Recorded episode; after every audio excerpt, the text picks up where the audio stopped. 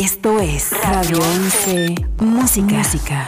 Hola, ¿qué tal a toda la banda de Radio 11? Soy Ulises de Kinky, mandándoles besos, abrazos. Y empezamos.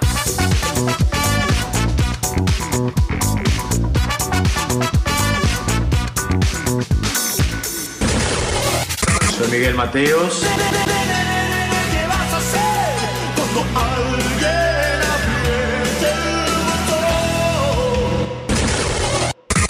¿Qué onda, raza? Soy Gloria Trevi. desesperada. Ya no me diga tonterías. De Querétaro para el mundo. Radio 11. 11, 11. Esto es Radio 11. Mundial. Geografía auditiva.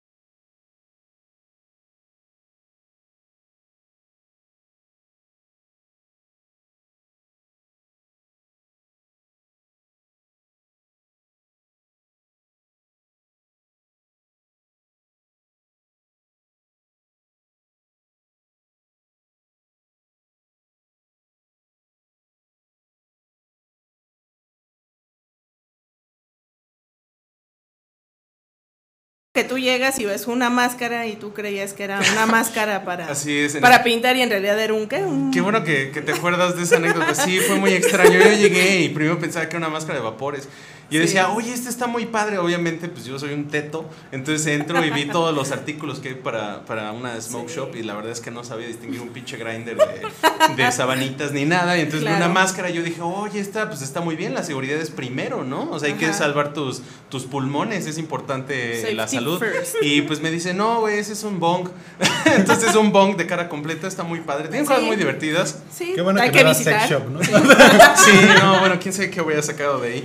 Hay algunas cosas también interesantes, ¿eh? Pero bueno, Spray All Day está en la calle de Hidalgo, justo enfrente del mercado Hidalgo. Y bueno, un saludo al buen Manuel, que además es, es nuestro, nuestro proveedor de confianza, un gran amigo. Y además, un saludo a todos los eh, amigos de Maranco. También el día de mañana tenemos la primera proyección eh, del. Ah, no, no es la primera proyección del mes, la última proyección del mes de agosto en el Art Mash de Mara Anco. Esto es en el Cineclub de Mara Anco. Eh, vamos a pasar la película de Náusica. Eh, esta es la primer película de Estudio Ghibli que ya como tal, conformado, como bien sabemos, desde antes habían estado en series de animación como lo era Heidi.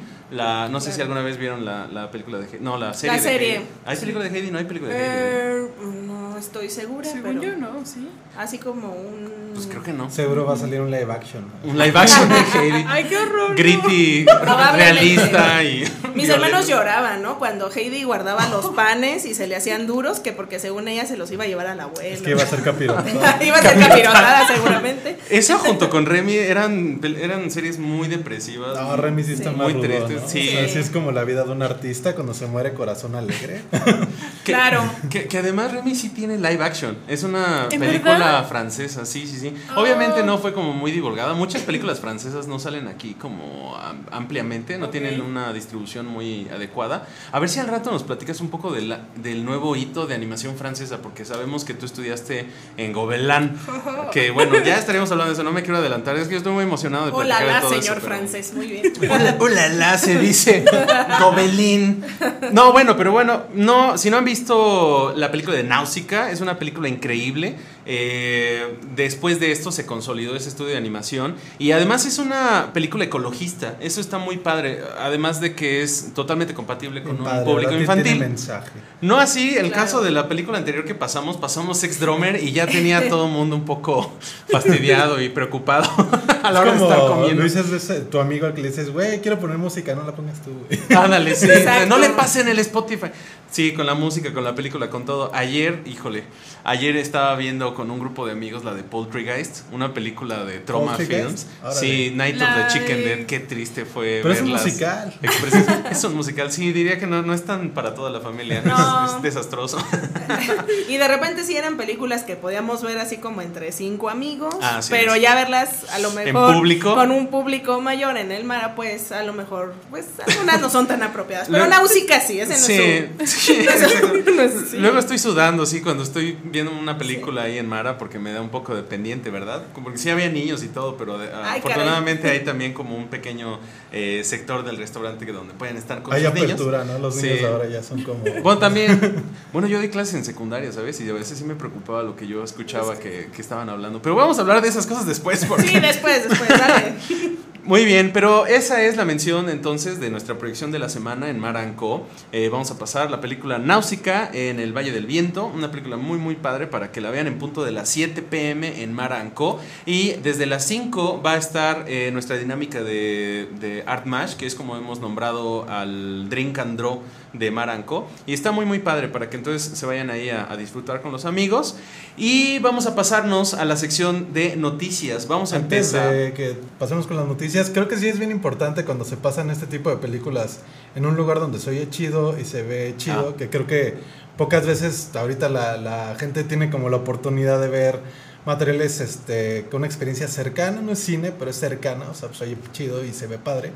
Eh, pues, muy diferente andarla viendo acá en tu, En el celular. en tu tele, güey, Ah, o peor sí. en tu celular, ¿no? Yo, yo no sé Sí, cómo hay gente que ve películas desde el teléfono, ¿eh? Sí, Pero, yo lo hago. Bueno, ay, perdón por la interrupción, pero así vamos a pasar con las noticias. No, está bien. Eh, pues nada más quiero añadir a lo que acabas de decir, porque yo, yo dejé de hacer eso cuando me, me empecé a dar muchos madrazos en la cara.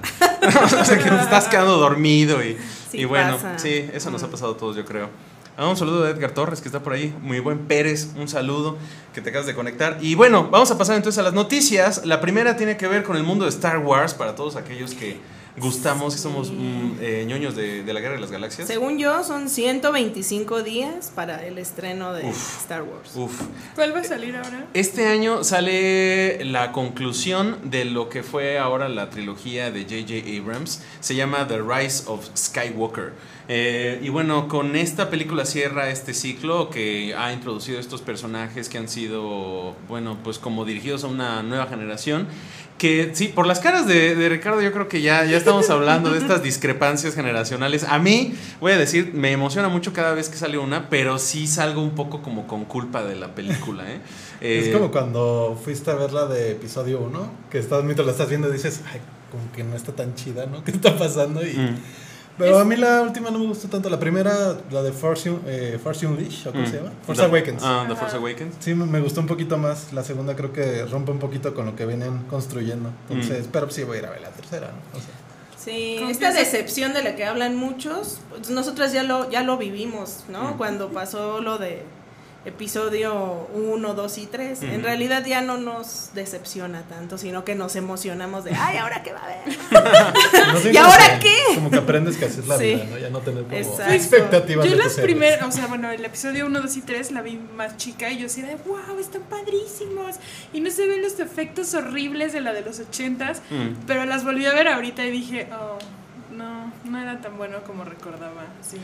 Yo sabía que dentro de poco iba a haber una, bueno, un reestreno de las películas, digamos, no sé si es la palabra adecuada, reestreno, pero van a volver a pasar en los cines las, este, las películas originales, o sea, en su versión, en su formato original. O sea, En- porque les hicieron ahorita como... Pues les estuvieron gato, ¿no? ampliando y le ponían otra vez como personajes y había como renders 3D. Claro, de- lo que, lo que a lo mejor antes lo hacía un títere, Mm. este, le pusieron el, eh, la animación, ¿no? Ahora el CGI que le llaman.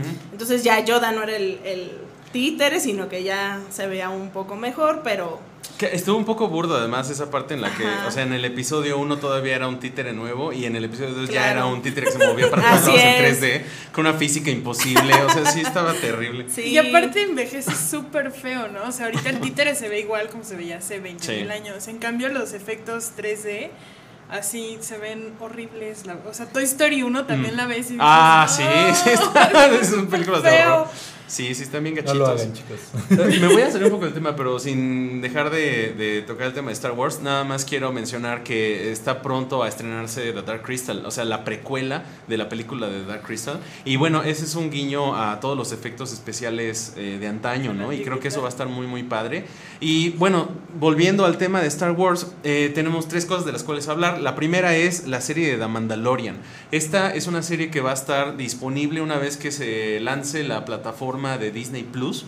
Esta me emociona muchísimo porque además tiene un equipo de producción que ha trabajado, se ha curtido en unas series que ahorita son blockbusters increíbles.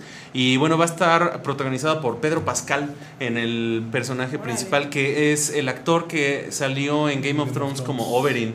Que tiene una de las muertes en, en pantalla, en televisión más brutales que jamás haya visto. Una de tantas en Game of Thrones, pero bueno, él es el personaje principal. Que si no han visto este actor, en esta película de Netflix que se llama Prospect, es una película de muy bajo presupuesto de ciencia ficción que vale muchísimo la pena ver. Es de muy bajo perfil, pero sí creo que tiene mucho potencial Sale también para. en Narcos. En Narcos. ¿En. Narcos? Ah, fíjate, ¿en, las, ¿en la brasileña o en la En mexicana? La colombiana, ¿no? Ah, ah, bueno, no en la la visto. gringa, en la parte colombiana. Ah, ya, órale, esa no la he visto, fíjate. Nada más vi la de. Narcos México. No, ¿Está buena? esa- o sea, vi yo la de, sí es la de Pedro Escobar. Sí, la de Mm. Pablo Ajá, Escobar. Eso, ay, yo, Ah. mi tío Pedro, no, no es cierto. Ah, que ahorita vamos a mencionar otra nota de, de los creadores de Narcos, que uno de ellos, José Padilla, bueno, hizo un remake de Robocop que ahorita estaremos mencionando. Eh, pero hablando de The Mandalorian, por ahí estamos mostrando algo de las imágenes y video. Hay, no hay todavía un tráiler oficial publicado, por ahí hicieron un, un sneak peek en el Force Day, me parece que del año pasado, y se mostraron algunas escenas. Es dentro de los próximos días que van a estar lanzando el tráiler oficial como tal. Y lo que está muy padre es que es una serie con una gran, gran producción, o sea, se ve, si se dan cuenta, de una manera muy cinematográfica. Creí que Eh, era Game of Thrones. Ah, bueno, el de la- lo de la izquierda. mismo outfit, ¿no?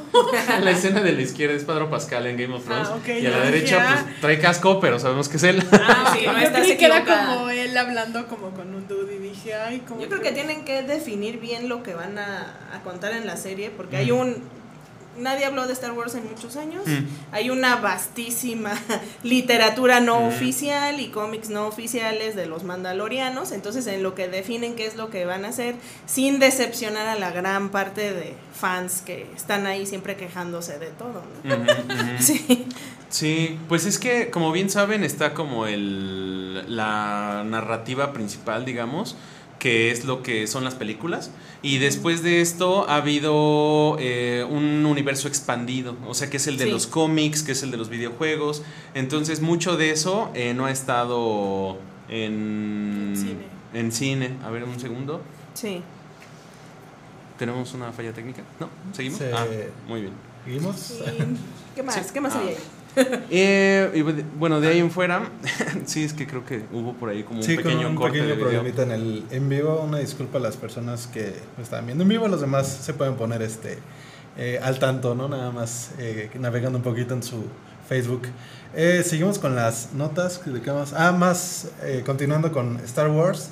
Sí, Y también va a haber una película. ¿Es película o serie? No estoy muy seguro. acaban de anunciar que sí van a continuar con el personaje de Obi-Wan. Y esto va a ser en formato de series. eh, y es también dirigido a la plataforma de Disney Plus. Igual que The Mandalorian, la serie de Obi-Wan, además va a tener el regreso del, del actor Ewan McGregor eh, en, el, en el papel de Obi-Wan. Esto es una cosa que acaban de anunciar hace un par de días. Y eh, suena muy bien. Digo, salió a decir en miles de entrevistas Ewan McGregor que sí hubiera estado encantado, que, que si lo querían invitar, que él estaría dispuesto. Claro. Y bueno, los fans estaban ahí haciéndose ya como las manos sudadas y de repente pues ya se les cumplió.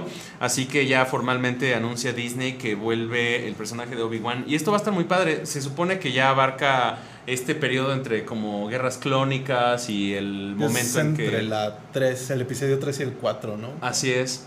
Sí, aún no hay muchos detalles, pero bueno, el regreso de Iwan McGregor al papel, pues es una Está buena genial, señal. sí. A mí se me hace que fue una, una muy buena mm, sucesión de, después de que el actor original, Alec Guinness, dejara el, el personaje, digo, más bien que falleciera. Bueno, también es como bien, bien importante, Claro. ¿no? Y para uno como consumidor, creo que esta temporada, si te gustan este tipo, bueno, si te gusta Star Wars y los productos que maneja Disney ahora que está comprando todo, entonces, este, como va a entrar Disney Plus, pues sí se viene como un montón de contenido, ¿no? Que Sí, van a estar no. sacando porque necesitan competir con otras, este, plataformas y pues más bien competir a través de las IPs que han estado adquiriendo, ¿no? Entonces, eh, hay que recordar que a los parques Disney, no, no le- a los parques Disney, perdón, no les ha estado yendo tan chido con Edge of the Galaxy, que es el Mm, temático de Galaxy's Edge, que es el temático de Star Wars. Entonces, es volver a incrustar todo el, el fenómeno de Star Wars en la generación eh, creciente para que lo puedas compartir con, con tus hijos, ¿no? O sea, cada vez es más complejo, ¿no? Si a ti te gusta algo y a los niños no, ¿no? a los niños les gusta Frozen y este, que está chido, ¿no? Es real. No sabía que le estaba yendo mal al parque. Una amiga acaba de ir y me dijo, está súper No, estar padre. chido. Manejas las naves y así, que está súper, súper, O sea, creo que te das padre. cuenta eh, de cuando no le está yendo también a un parque por el... eh, cu- ¿Cuánto te tardas tú como usuario en, En en- hacer en fila. hacer fila, no? Las últimas reseñas, como está súper chido y me sube me subí tres veces, ¿no? A un juego y es como de, ah, pues eso quiere decir que no le Por ahí comentaban, bueno, no sé si sea cierto, que supuestamente los adultos en el parque no pueden ir disfrazados de, Sí, no. de Star Wars, solamente los niños. Entonces como que muchos adultos que le entran este rollo del cosplay o, o de o que les gusta mucho Star Wars veían así y eso como que no estaba tan chido. Entonces yo me imagino que también eh, ha de ser parte de te- puedo ir, pero no me puedo tomar la foto en la nave con mi disfraz de Qué Sí. ¿no? Eh, eh, to- todo el, el geekdom de, de Star Wars da mucho de qué hablar, la Claro. verdad. Hay muchos temas muy controversiales. Pero esto me recuerda, es un poco triste lo que voy a decir, pero eh, me recuerda a una época en la que no estaba permitido. Esto no sé si era una política de los cines o era una ley, no sé qué pasó ahí, pero de hecho se llegó a tocar el tema en periódicos y en otros medios de comunicación. Esto fue hace quizás hace unos 10 años en los que no se podía entrar como adulto a una película de niños. O sea, esto Ah, es una película que está totalmente dirigida a la familia, como las que tienen clasificación doble A.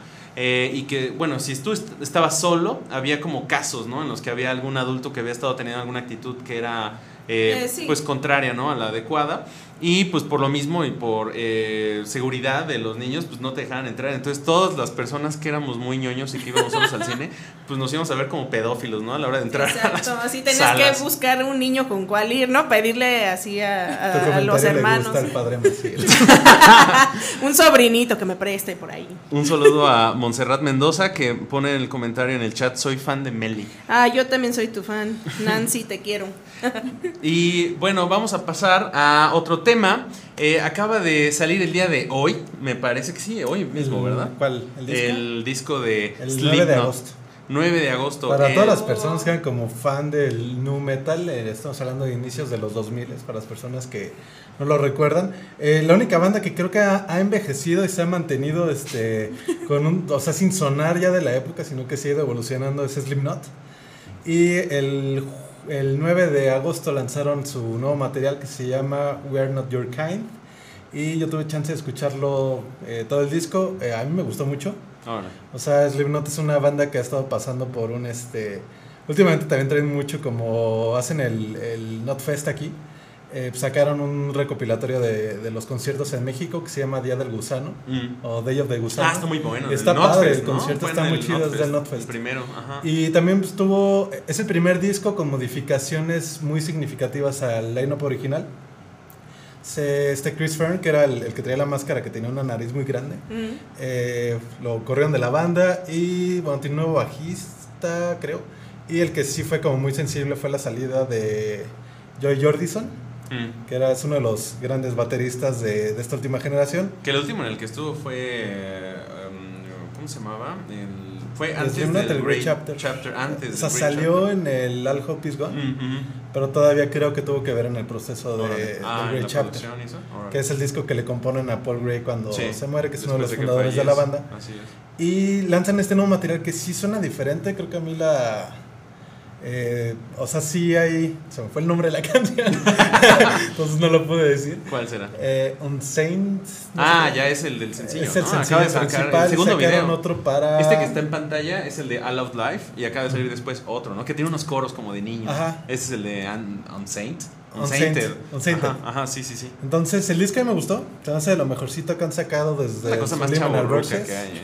Sí, está... Ser fan de Slipknot, tener tatuajes yo no tengo tribales. tatuajes.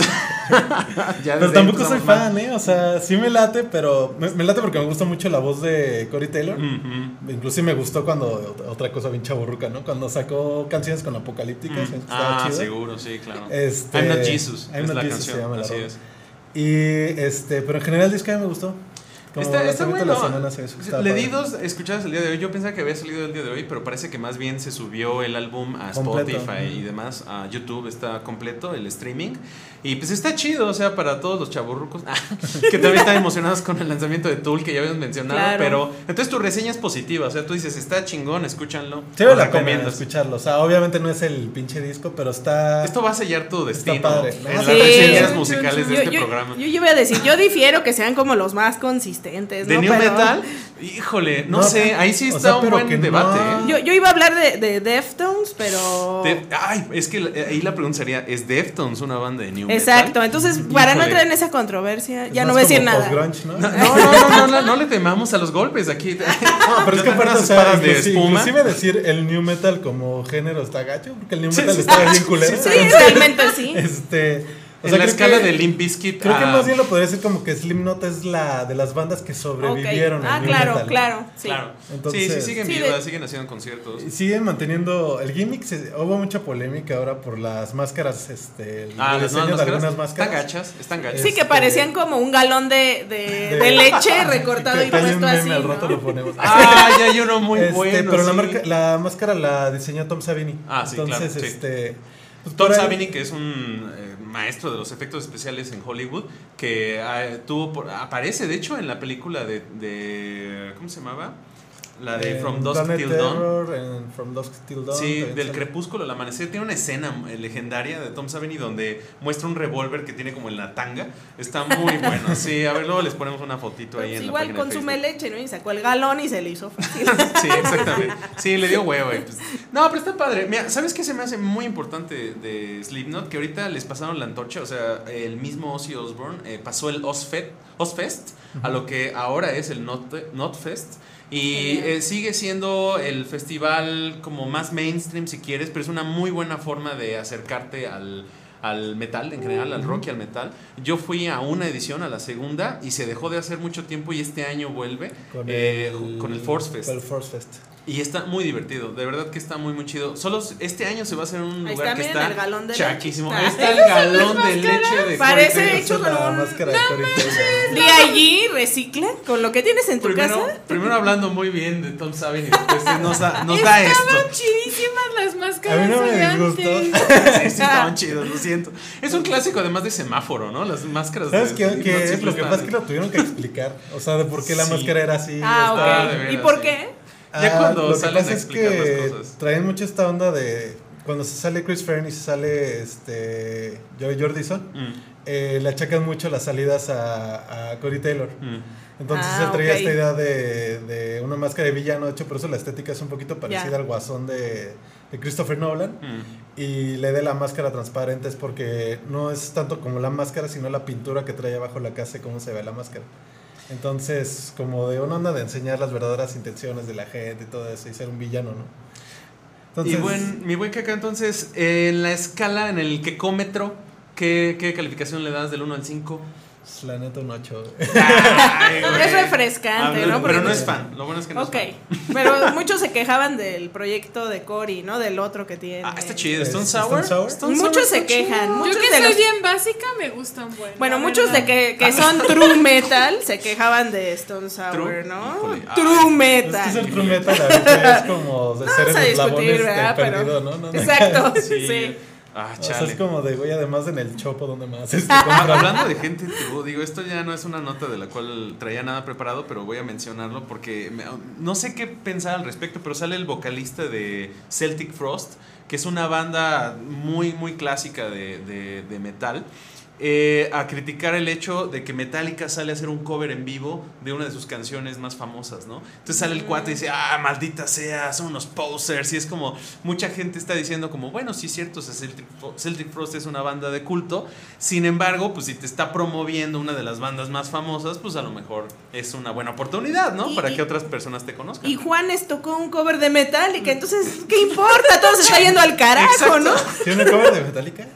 Así es, en- eh, hace poquito en Facebook empezaron a... a- miren, Juanes tocó, este... Ni- no recuerdo bien cuál es. Pues ahí todo en la Creo que es, no sé si es Seek and Destroy, no sé, Híjole. pero... Órale. Que dicen que se rifó, pero yo la verdad no lo he Eh, escuchado. no sé, no, no, no, sé. no, pero no importa. Además, no, o sea, ellos salieron a tocar con quién era Lady Gaga, creo. Eh, este no este año estuvieron en el escenario con una. No sé, pero es lo que te digo, ya todo Sí, se está yendo al carajo, ya, ¿qué, ¿qué importa? Es un 8 a Slipknot, muy bien. Sí, mejor, sí, es cierto. O sea, en esa escala, pues sí, Slipknot rifa. Pero bueno, Bueno, vamos a. que, digo, en mi defensa tiene como noventa y tantos, ochenta y tantos en Metacritic, Sí. entonces... Ok. Pues miren, eh, el día de hoy, bueno, de aquí, eh, yo no lo quería revelar de esta manera, pero tenemos una cita, una cita candente. Después Oh. del programa que Oh. cayó para ir a ver. Ah, sí, Nos vamos es- a quedar... Sí, nos vamos a quedar al, al after en lo que va a ser la, la, la película de Scary Stories to Tell in the Dark. Eh, no sé cómo le pusieron aquí en español, ¿cómo se llama? Historias de terror para contar en la oscuridad. Entonces, Ah, como mira, que sí sí se fue ¿no? literal. O sea, Sí. sí fue En lo oscurito le querían poner, Ajá, pero fue como al de, güey, no te metas en pedos. o sea. Porque ahorita vamos a hablar de otra película que tiene un nombre en inglés y en español. Le, Pues ahí le- un poco, ¿no? Les vamos a pasar después la reseña. Se estrenó el día de hoy en México. No sé si en Estados Lo Unidos ya queremos tenía ver en estreno, pero no llegó a así de medianoche ni a ningún cine, entonces la vamos a, a ir a ver al- a los cines de Plaza Zaragoza para que nos dé más miedo, ¿verdad? Entonces, Para que cuando una cucaracha pase por sus piernas sientan Es que... en 4D ahí. Ah, Chicloso El el 4DX, piso. Sí, sí, o sea, sí. que sientas la contracción fuerte, ¿no? Pues eh, quienes han escuchado esta película suena bastante bien. Eh, son una serie de historias cortas eh, que están basados en el libro que escribió Alvin Schwartz. Es un libro de culto. eh, ya lo habíamos mencionado el programa anterior cuando estuvimos hablando del programa de Le temes a la oscuridad y de Goosebumps. Entonces es un libro que sí está dirigido más al público infantil. Bueno, no infantil, juvenil. Ay, pero Vamos a decir infantil, juvenil. yo lo vi de chica así, el dibujo del que la mona esa como así, no manches, estaba horrible. No durmió Mari por No, Las semana. ilustraciones son un clásico, son Están muy muy famosas porque están muy padres y se han causado muchas eh, pesadillas desde Sí, la infancia no. a nuestra generación. Así que viene muy muy recomendada, sobre todo porque le entró Guillermo del Toro después a hacer también algo de la escritura del guion y a apoyar en la parte de la producción de los monstruos que están espectaculares. Han, han estado mostrando muchos Sí. eh, especiales acerca de las criaturas, de cómo están creadas. Yo no he querido ver mucho porque sí me estoy esperando como a, a Es sorprenderme que aparte más ahorita ya los ¿no? trailers ya te platican toda la peli, Sí. ¿no? Entonces De hecho, ahorita se está que- resistiendo a no que- voltear. como el que está ahorita en la pantalla. como el que pueden ver. Ah, sí. Eh, lo que sí su escucho de la peli es que eh, es clasificación B, entonces no es como que esperes mucho gore, pero que sí tiene buen terror y tiene buen, suspe- buen suspenso, entonces igual puede servir de introducción para nuevas generaciones, ¿no? Lo que es el cine de terror, entonces eh, pues la vamos a ir a ver al rato y ya en la noche estaremos lanzando una pequeña reseña de ahí a ver pues qué nos pareció, ¿no? A ver si hacemos un como live streaming o algo así saliendo de la pantalla. Eso estaría muy chido. Que eh, Después de la función. En el cine, ¿no? La vamos a pasar Y en como es, vivo. en, como es en Zaragoza, seguro nadie te va a decir nada. Escucho como ahorita va a estacionarse la patrulla aquí afuera de nosotros. Saludos a Nico Rico. Ay, el buen Ay, Nico, Nico. una verdadera personalidad queretana. Sí. Qué, qué gusto que nos estés Buena escuchando en onda. vivo, Nico. Muchas gracias a Guadalupe Chacón. También dice, no sabía que tienes un programa. Ah, No no, sé no, quién es. no, no es mi programa, es de Luis. y Ricardo le ayuda, pero yo puedo venir algunos días. No es de nadie, es de, es de todos. Es de Es todos. de, la comunidad. Muy Pues- es de México. Pues un saludo, déjenos sus comentarios para que los, los leamos aquí en vivo y nos dé vergüenza el que Así es. mi mamá me ponga ahí. O sea, oye, ya ven a descolgar tu ropa, desde el otro día la dejaste. Los papás de Mari ya lo, lo estamos no- monitoreando, tengo sí están ahí. yo- yo pero vi- saludos, ¿qué tal que después lo ven? Pues- eh, en previo decía que sí podíamos decir groserías, ¿no? Entonces, ¿Sí? yo dije, puta, así este. No luz sé, verde, vamos. luego. Acá peladez a discreción, ¿no? Estoy buscando mi teléfono. a Y ver vamos a seguir con otra nota que es eh, una mala noticia para los fans de Neil Blomkamp. Este director que, que ha sido, digo, no sé cómo decirlo, pero parece que sigue siendo una promesa y sigue como sin dejar esa, ese sello distintivo en, el, en, en la cinematografía internacional. Porque, bueno, es, es este protegido de James Cameron que hiciera su primer largometraje siendo eh, District 9, una película ya de culto increíble y que prometía porque él decía yo voy a hacer las películas de mis héroes favoritos, o sea, yo voy a hacer la secuela de Alien, pero además decía yo voy a descartar Alien 4 y no voy a pelar las de Prometheus y voy a hacer una secuela directa de Alien 2 y se canceló. Y ha tenido una mala racha porque sale y hace arte conceptual y todo el mundo se emociona en Twitter Claro. porque ya dijo que va a hacer no sé qué cosa y se cancela y en este caso acababa de anunciar que iba a hacer una secuela de Robocop usando el traje original, regresando Peter Weller en el, en el personaje Genial. protagónico y de repente dice siempre ya no, así tal cual con un tuit, tuitazo. No. Bueno, después de Chapi, la verdad. Híjole, Chapi, bueno, no sé, a mí eh, Elysium se me hace que es más como película mensa, como de acción, como... Es espectacular, tiene efectos muy, muy chingones en ¿Elysium es eso, sí le sabe... ¿Mande? no, es Matt Damon, Eh, ¿no? Sí. bueno, eh, Elysium salió en... eh, sí, Matt Damon salió en Elysium y Ajá. Chappie es la película que protagonizan Sí. los de The Antwoord. Sí. Ajá, que Los es una papás especie de... Chappie. Como de- robot. como, ¿Cómo se llama esta película? Cortocircuito. Es como Ujú, cortocircuito, pero, pero con The Antwoord, como video musical de The Antwoord. Está padre, o sea, es como cool o lo que hace Neil Blomkamp, pero no ha hecho como esta gran, gran película que era lo que se vaticinaba desde tiempos en que anunció que iba a hacer la adaptación fílmica de Halo. Y a todo esto, pues es una persona que salió desde el mundo de la publicidad.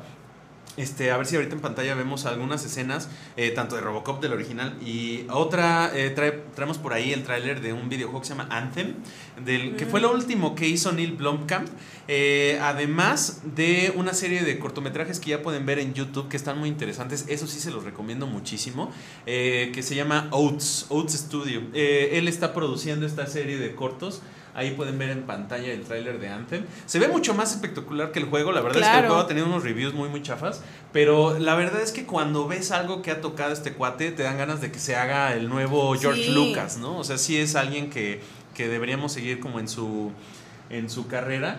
Y bueno, este juego de Anthem parece que al momento de su lanzamiento en este año de febrero no ha causado todavía mucho Ah, revuelo. se desinfló muy fuerte. ¿no? ¿Para Se qué Venía, salió? eh, salió para PlayStation al principio, para pero... PC Xbox. también. ¿Tú ya lo jugaste? ¿Tú que eres super gamer? Ah, no. No, y de hecho, o sea, lo- sí escuché eh, reviews y leí este comentarios, más bien tuvo mucho que ver las políticas de, de trabajo de Electronic Arts Ah, ya. y que usan un motor este que se llama Frostbite para todo y creo que Bioware no están como muy este, familiarizados y se fue cayendo como poco a poco el, el proyecto. Entonces ya al final como producto no, no ha funcionado, ¿no? Chale.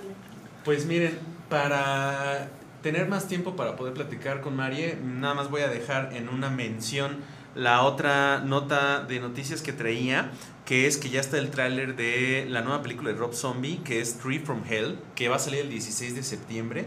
Esta Es una secuela, ¿no? Es una secuela directa de la película de The Devil's Rejects. Los que- renegados del diablo. que se Así llama en es. ¿Sí? ¿En serio? Sí. Órale, no sabía. Pues esta es la, la conclusión, me parece, ya en lo que será la trilogía de los Devil's Rejects. La primera fue La, Casa, de los Mil Cuerpos, una Muy película buena. ya de culto.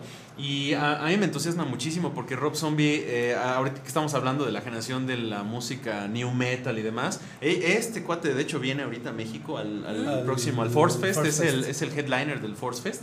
Pero bueno, su película pinta muy muy bien, regresa todo el elenco original Genial. para darle conclusión a la historia de los Devil. Y yo creo que es lo mejor, ¿eh? De Rob Zombie, las House of Thousand Corpses. Sí. y Sí. Devil. Rejects para mí es la mejor. Yo, yo vi la de Lords of Salem. Lords of Ah. Salem, a Ay, mí no. se me hizo que está no, como pamearla. Sí, ¿no? no, no, yo, yo sentí que perdí dos horas de mi vida ahí, sí, realmente sí. Entonces, sí, sí está gacha. Pero se ve bien. Pues ahí está, se va a estrenar de- en un mes, así que estén al pendiente del lanzamiento de Tree from Hell de Rob Zombie. Y vamos con la entrevista del día de hoy. Eh. Eh, vamos a, a platicar eh, con Elena Saborío, que ya, ya presentamos al inicio del programa. Hola. Pero bueno, estamos muy muy contentos de que el día de hoy nos acompañe, porque vamos a platicar de todo lo que está haciendo Casa Cocuyo, este estudio de animación en la ciudad de Querétaro, además Sí. que con mucho orgullo nos están representando ahí. eh, han participado además en, en algunos concursos. Acaban de anunciar que de hecho fue su compositor, ¿cierto? Sí, Que acaba de ganar un premio en Italia, bueno, en Roma, sí, en Roma, en Italia. Este, ganó, ay, no me acuerdo cómo se llama el premio, perdón Edgar, pero este es muy buen músico, eh, ganó un premio en Italia, Fantasmántico, ahorita vamos en seis festivales, Órale, ahí va en su ronda de festivales, muy contento. genial. Y ahorita estamos empezando a incursionar en el mundo de la televisión. Órale. Entonces tenemos como algunos proyectos, están todavía en el horno, este, de hacer ya como caricaturas seriadas. Órale, wow. Pues a ver, platícanos desde el principio. Eh, tú eh, estudiaste aquí en la ciudad de Querétaro. ¿Ya tiene cuánto tiempo que egresaste del, de Cinco la años cumplo en diciembre. Eres de la primera generación, ¿cierto? No, de la, soy la quinta. la quinta generación de la Ni siquiera se licenciatura. acercó. Ay, pero caray. súper seguros. Tú dilo bien pinche seguro. Ahí estamos viendo en pantalla algo de, de fantasmántico, ¿cierto? Ajá. Este es un proyecto que además acaban de, de financiar por medio de Kickstarter, ¿cierto? Sí, eh, una parte se financió por Kickstarter, nuestro director también ganó Apoyarte el año pasado, Wow. entonces con Ah, eso se, le pagamos al músico, contratamos a un animador con lo de Kickstarter, este, con lo de Apoyarte compramos material, eh, y pues sí, fueron nueve meses de producción, o sea, un bebé. Este, y sí, este, está hecho, los fondos están todos hechos a mano en acuarela. Por ti, ¿cierto? Unos sí, la mayoría sí, pero Wow. nos ayudaron también. Tuvimos varios practicantes, tanto del TEC como del Politécnico. Órale. Súper buenos todos, muchas gracias si nos están escuchando. este, y sí, pues sí, todo está hecho a mano. Bueno, las animaciones son digitales, pero la idea era como que se viera como las películas de Disney en los 60s, que ya no tenían tanto dinero y todo se veía como medio sucio, así siento un dálmatas.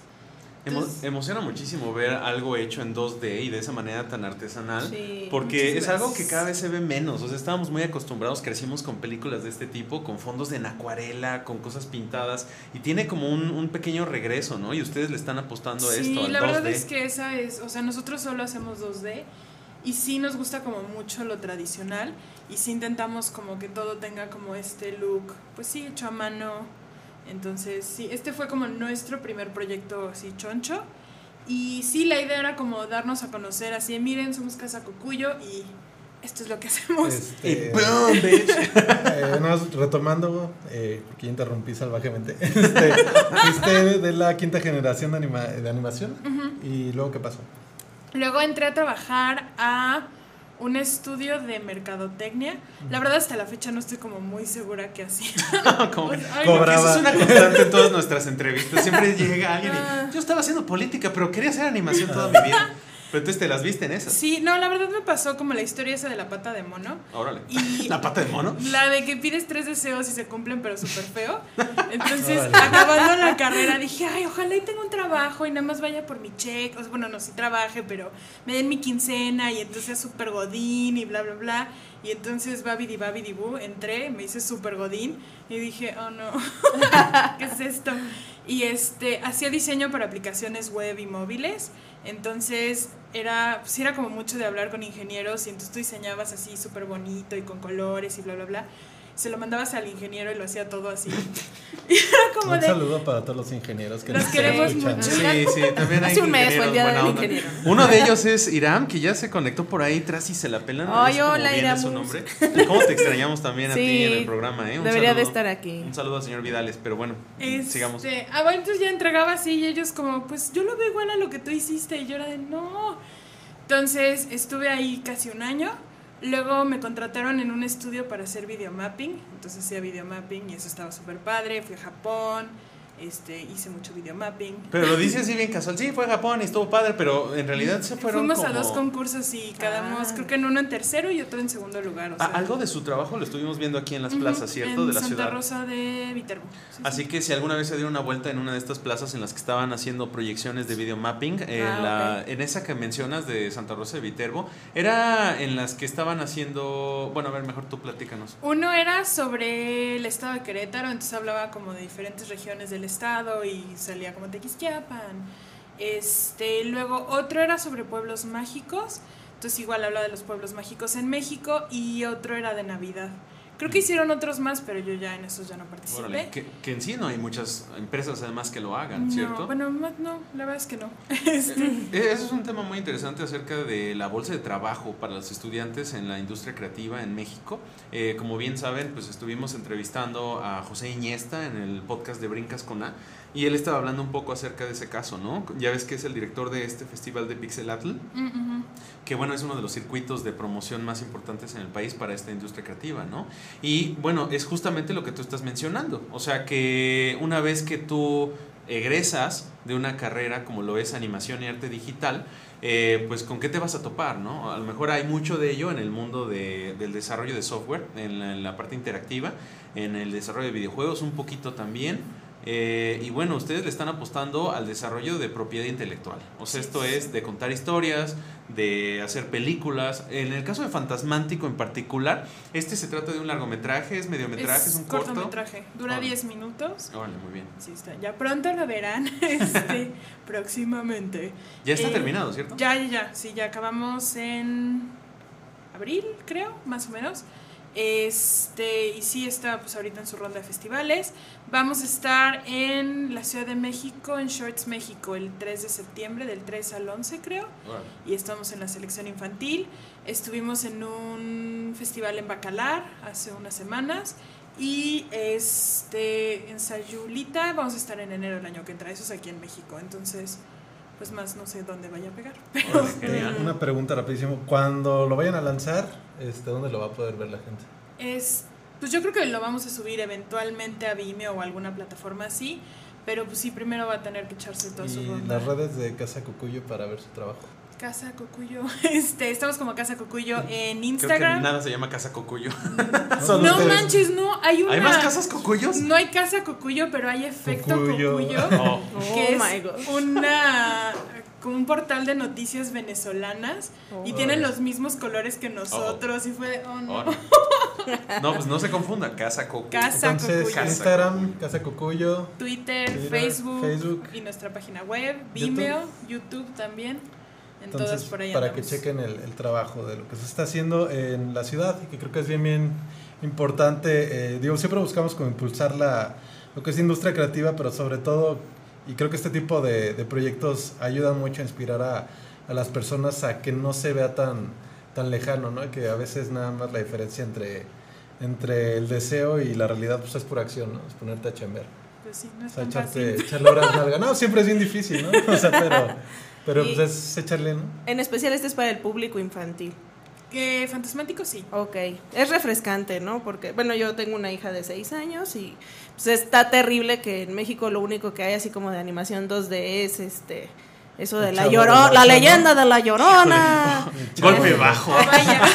Ah, híjole, un saludo a los que nos vayan a escuchar que trabajan en Anima. bueno, No, está padre, pero va a ser refrescante que haya Ay. otra oferta. Es, es una, es, es una industria, ustedes me dirán si no, pero muy incipiente. O sea, en el país Sí. no hay una larga tradición de esto. O sea, es que es siempre- poquito, ¿no? O sea, los, los cuentas y son los referentes, ¿no? Así es. Sí, sí. y, Ah, y a los niños les gusta, o sea, pues a Sí, mi hija les gu- le gusta, pero también es refrescante que haya otra, que bueno, que empiecen a, a surgir nuevas Hace- propuestas. Hace, falta definitivamente Ajá. más representatividad mexicana en los medios, en los medios creativos. Por ahí estaba notando en Fantasmático justamente que los colores, los temas acerca de los muertos, o sea, para hablar un poco de la síntesis del, el- de la sinopsis del corto, es acerca de un fantasma que se enamora de una pintura, ¿cierto? No, de, bueno, sí. Este. A nada le atiene.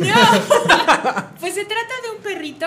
No, este, la historia es de un fantasma que le tiene miedo a los truenos. Ah. Entonces Ah. se esconde en una mansión, como, bueno, una hacienda, así de, oh no, está cayendo una tormenta. Y al entrar a la hacienda encuentra este cuadro y se enamora de la chica del cuadro. Ah, y sí, por No eso. lejos. se enamora sin querer, ¿no? Como tú con tu ex. Y este. Y, ya. Y este, pero, y encuentra esta lámpara que él cree que es ella. Entonces la va a intentar Ah. conquistar y es Órale. toda su aventura. Qué pero padre. más allá, o sea, Sad. No, más, más, más que la historia romántica, la verdad es una oda a la ansiedad y como tus... Oda a la ansiedad. Oda a la ansiedad. No, o sea, como tus miedos a veces tú los ves como muy abrumadores y en realidad pues él ya es un fantasma, si le cae un rayo pues no, no le va a pasar nada. Entonces como muchas veces nuestros miedos los hacemos nosotros más terroríficos de lo que en realidad son y como a veces cambiando tu punto de vista puedes como aprender a sobrellevar tu miedo.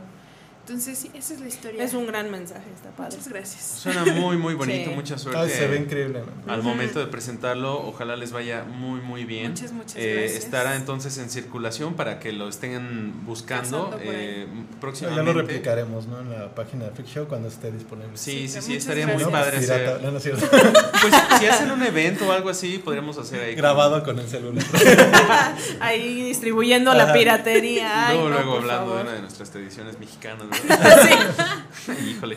No, bueno, la verdad es que sí da mucho gusto saber de proyectos como este. Y además ya mencionaste, aquí está la primicia, de la serie que van a estar pronto. Ya, ya de hecho lo pusieron en su portal, eh, en la página de Facebook. Vi que habían mencionado un poco de esto. Es, eh, ¿Lo puedes nombrar? ¿Ya puedes hablar un poco acerca de Sí, ella? o- bueno, más o menos. Se llama Los Verne y es las aventuras de la familia Verne. Este, está muy relacionado con el mar, la familia, este, como, el, ¿cómo se dice? Un apoyo, una este, celebración a la diversidad. Y pues sí, este, todavía está así en sus baby, baby, baby, Baby Steps. baby, baby, baby steps. Pero. Pues es- lo que puedan compartir de ello en sus redes sociales lo vamos a agradecer mucho para estarle dando Para seguimiento. rebotar. Nos Muchas va a emocionar gracias. mucho. Muchas, Y muchas pues ya nada más para cerrar, íbamos a hablar de tu top 5. Eh, tenemos un par de minutos ya nada más. Yo creo que no vamos a poder hablar muchísimo de ello, pero pues por ahí tenemos algunas imágenes de estas películas. Y aquí va el top 5 de películas de animación. eh, Elena Saborío. La número uno, habíamos dicho, era la de Song of the Sea. Sí. ¿Por qué te gusta Song of the Sea? ¿Por qué la pusiste en el número uno? Pues antes de ser animadora y cualquier cosa, soy acuarelista. Entonces, esta es una película sobre el mar que superamo y, sobre, y está hecha en acuarelas. Ya, pues. Entonces, así, o sea, ya había visto este estudio, es un estudio irlandés que se llama Cartoon Saloon.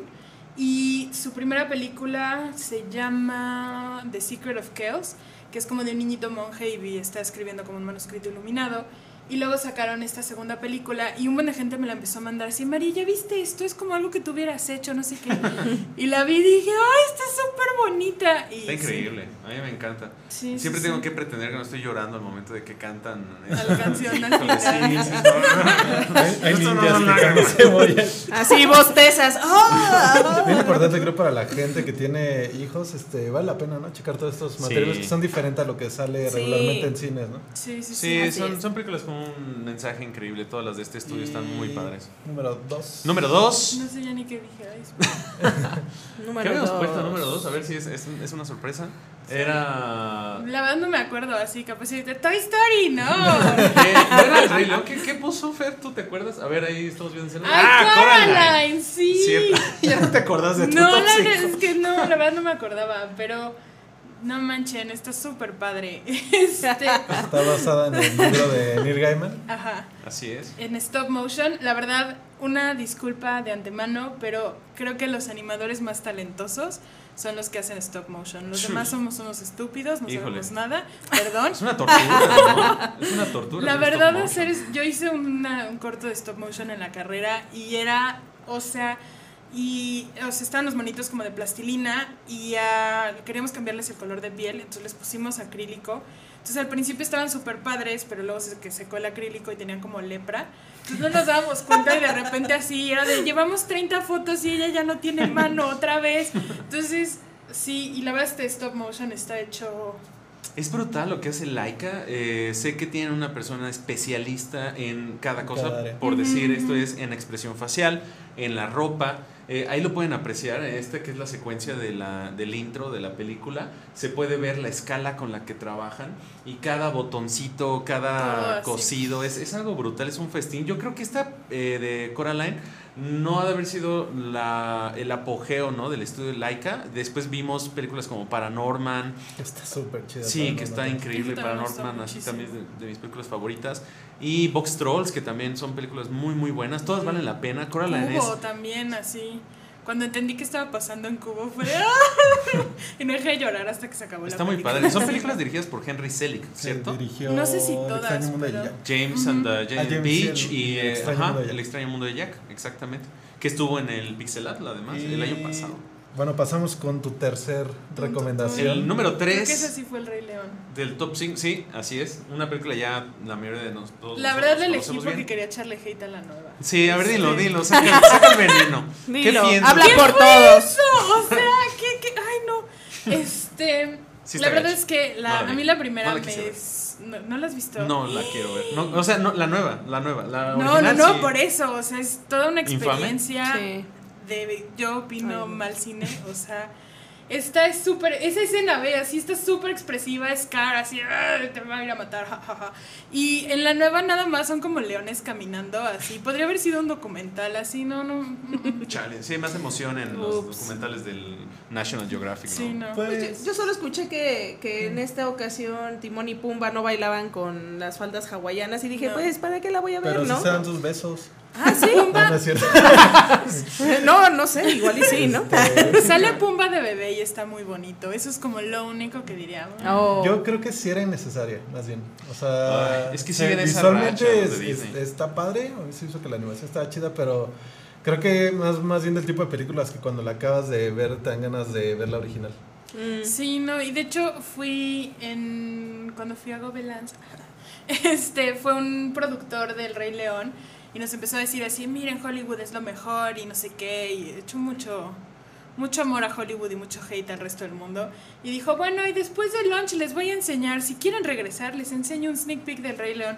Entonces estamos tan enojados que fue de, no. Les enseño los dick pics. Nadie regresó. Nadie regresó. Nadie regresó. Estaba Vamos enojadísimo. con tu número 4 de recomendaciones antes de que se nos acabe el tiempo. Ah, antes de que pase la guadaña. The Congress. The Congress. Esto es una cosa muy rara. O sea, Sí, esto, está fumadísima. Eh, Tú me habías dicho que es una película que es como mitad con personas, mitad animada. Sí, ella es la actriz de hecho de House of Cards y es como ella misma en la película. Entonces de repente Hollywood, el estudio, le dice, dude, ya no eres banqueable, eres super diva, bye, boy. Entonces le ofrecen como escanearla digitalmente, como para ponerla digitalmente en las películas sin que ella tenga que actuar. Y dice, ay, pues sí, yo lo. Y entonces el futuro se vuelve como esta rareza como animada. Y este, y sí, pues ahora todos viven como en un mundo animado donde pueden ser quien sea y está muy chida. Órale. No es una película que esté como en un circuito mainstream, ¿no? O sea, es difícil de encontrar. Pues no sé, la verdad yo le iba un día cambiando la tele y dije, "Ay, ¿qué ¿Y la es encontraste? esto?". Oh, ah, caray. Órale, pues se ve como algo Frida. Kahlo, ahí está. de otro mundo, se ve increíble. Ah, mira, y la pues la última película sería... No, eh, no creo que puse ¿Cuál era? ¿Cuál era la número ¿Spider-Man? 5? Spider no, habías dicho- Lego, ¿no? que Lego sí. también. Ah, sí, Lego, Esa exacto. así iba con mis expectativas en el piso, dije, ¿qué es esto? O sea, guácala. Y uno ¿Qué está? ¡Boom! Este, no, está súper padre, está súper bien hecha. El nivel de detalle a mí se me hace así, mis respetos. En especial el, el astronauta que tiene el casquito roto, como se rompía ese casquito si tenía su Claro. Lego. Las marcas de los dedos, los golpes en las esquinas. O sea, la cantidad de detalle que tiene esta película creo que es dificilísimo de lograr y pues mis respetos. Parecía que no, ¿verdad? O sea, parecía que esta película no Era iba a dar mucho de qué hablar y al final Parecía que Emmet iba a ser un personaje esos absurdos que te cansan. Que Ay, como la de humor es- Playmobil, ¿eh? Que se ve Ah. horrible. Esa sí no promete Ajá, nada. Pero al final no te cae tan mal Emmet, ¿no? No, sí, no, Tiene una bonita sea, historia, ¿cierto? Sí, Y se me hizo como, aparte, o sea, siendo como Lego y de las compañías de juguetes más grandes del mundo, y su mensaje así del sistema es una porquería, Sí. los controla a todos. Dije, está súper chido. O sea, Ay, que por cierto, el capítulo de The Toys That Made Us en Netflix, la serie de documentales acerca de los Sí. juguetes más famosos de la historia, el capítulo de Lego está increíble. Ese vale Oh. muchísimo la pena para que la Hello chequen. Kitty Si no la han y visto, dije, ah, sí. Mi sueño es ser la señora esa que dibuja Hello Kitty. Sí. Y yo, es la persona más increíble que he visto en mi vida. sí. Bueno, Y, bueno, esas pues son las recomendaciones ya. creo que ya casi- terminó. programa. Ya casi terminamos y el vivo no lo bloquearon. Este, nada más rapidísimo de recomendación esta semana yo me lancé a ver este Infierno en la tormenta que en inglés se llama Crawl, es el título original, es la última película de Alexandre Aya producida por Sam Raimi de Evil Dead. Y bueno, es una película que mezcla tres géneros, que es Home Invasion, Creature Feature, que son las películas donde el monstruo es este, un animal o algo así, y una película de desastre, que es eh, n- eh, Calle Escoledario, que salen Skins y su papá. Este, están en una casa que es infestada por eh, cocodrilos y la calificación que yo le di son 8 cocodrilos de 10.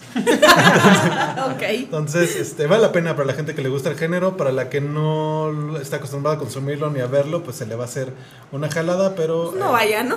pero pues que no vayan, ¿verdad? Claro. Entonces, eh, nada más, esa era de la recomendación de esta semana. Muy bien.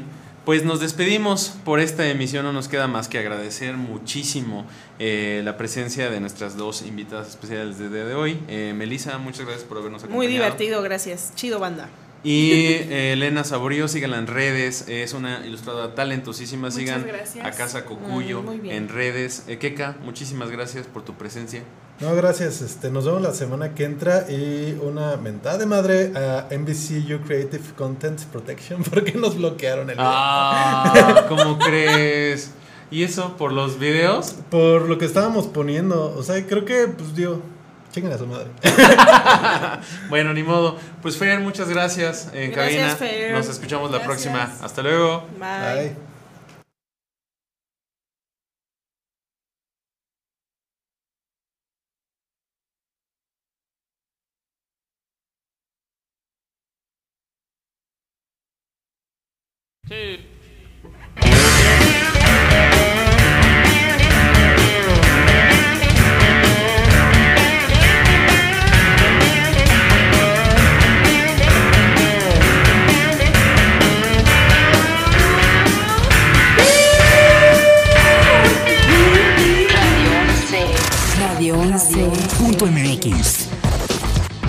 Transmite De Querétaro para el mundo. vía internet. Llegamos hasta donde tú estás.